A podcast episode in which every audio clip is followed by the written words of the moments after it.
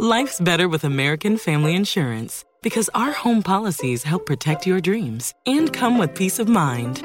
Save up to 25% by bundling home, auto, and life. American Family Insurance. Get a quote, find an agent at amfam.com. Products not available in every state. Discounts may not apply to all coverages on an auto or home policy. Discounts do not apply to life insurance policies. Visit amfam.com to learn how discounts may apply to you. American Family Mutual Insurance Company SI and its operating companies American Family Life Insurance Company 6000 American Parkway, Madison, Wisconsin. Este es el podcast de Alfredo Romo, 889noticias.mx. Se busca erradicar el trabajo infantil en semáforos y cruceros, así como lo que ellos llaman la renta de menores para pedir limosna, lo que implica estar en un alto, que te toquen la ventana y que te pidan dinero, niños, o que te digan cómprame un chicle o cómprame un mazapán o cómprame un dulce. Y cuando les dices que no, entonces ellos se indignan y tú sientes culpa. Y cuando vas precisamente con tus hijos y los hijos preguntan por qué ese niño o esa niña están pidiendo dinero en la calle, uff, viene una respuesta complejísima, ¿no? Acerca de por qué en México hay niñas y niños pidiendo dinero. En el país es común encontrarnos mujeres cargando bebés para vender algún producto, o los mismos chavitos pidiendo dinero, ya te digo, en los altos de la ciudad. Se les llaman las Marías, que también se relaciona con la explotación infantil mediante la renta de menores para estas actividades. En ese sentido, el senador de Movimiento Regeneración Nacional, Armando Guadiana Tijerina, hizo un llamado a los gobiernos de los estados para que se ponga en marcha un protocolo para prevenir y sancionar esa forma de explotación infantil.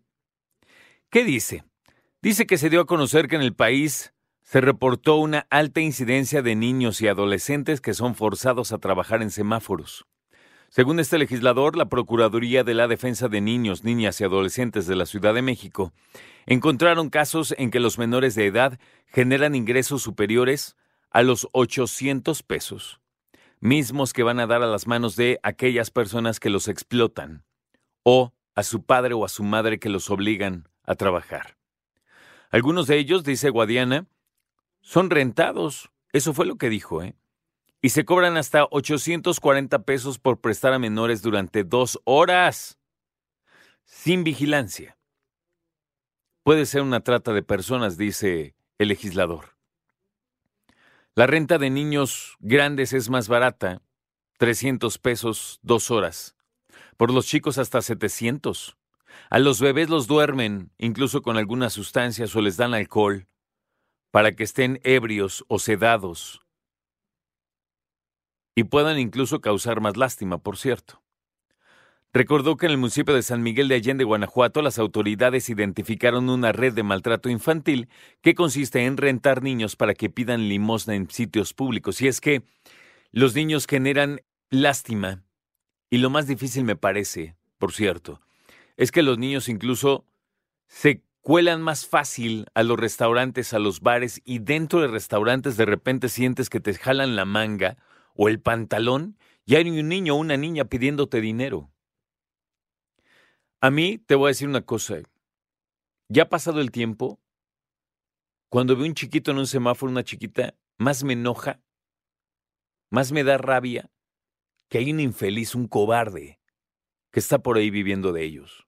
Déjame terminar de platicarte la propuesta y ahorita te platico qué más pienso al respecto. El municipio de San Miguel de Allende te decía, y hay que recordar que la cantidad de pequeños y adolescentes que están en las calles es mucha. ¿eh?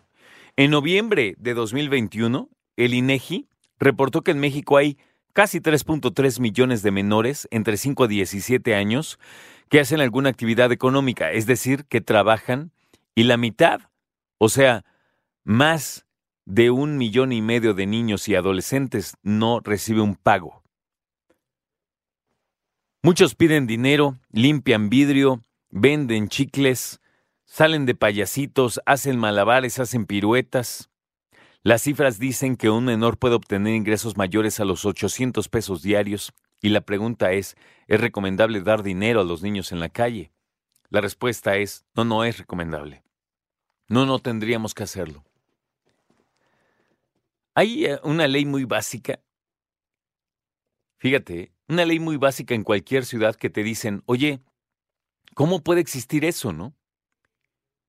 Y piensa en cualquier cosa. Y la respuesta es muy sencilla. Las cosas existen porque tienen demanda, porque la gente las consume. Las drogas existen porque se venden, la prostitución existe porque vende. Y estoy hablando de dos temas que tendrían que legislar, ¿no? Porque una cosa es tolerar y otra cosa es legislar. Y tolerada también está el trabajo infantil en la Ciudad de México.